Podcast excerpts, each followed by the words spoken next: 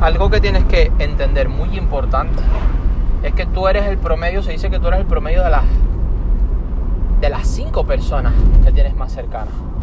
Entonces, si tú estás rodeado eh, de una familia, de un círculo, estás siempre con, con tus padres, estás muy bien, con tu tío, con tu tía, con tu hermano, con tu hermana, etc.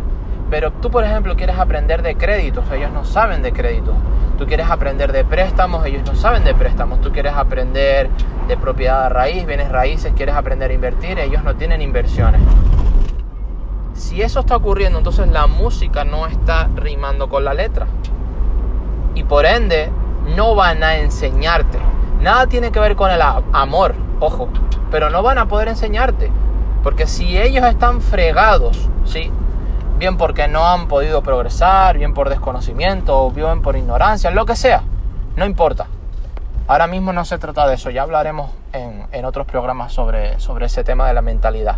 A lo que voy es que tú tienes que, si tú eres una persona más joven, tienes que rodearte de personas más jóvenes. Si tú puedes rodearte de mentores, mucho mejor. Si tú puedes rodearte de personas que prediquen con el ejemplo, muchísimo mejor.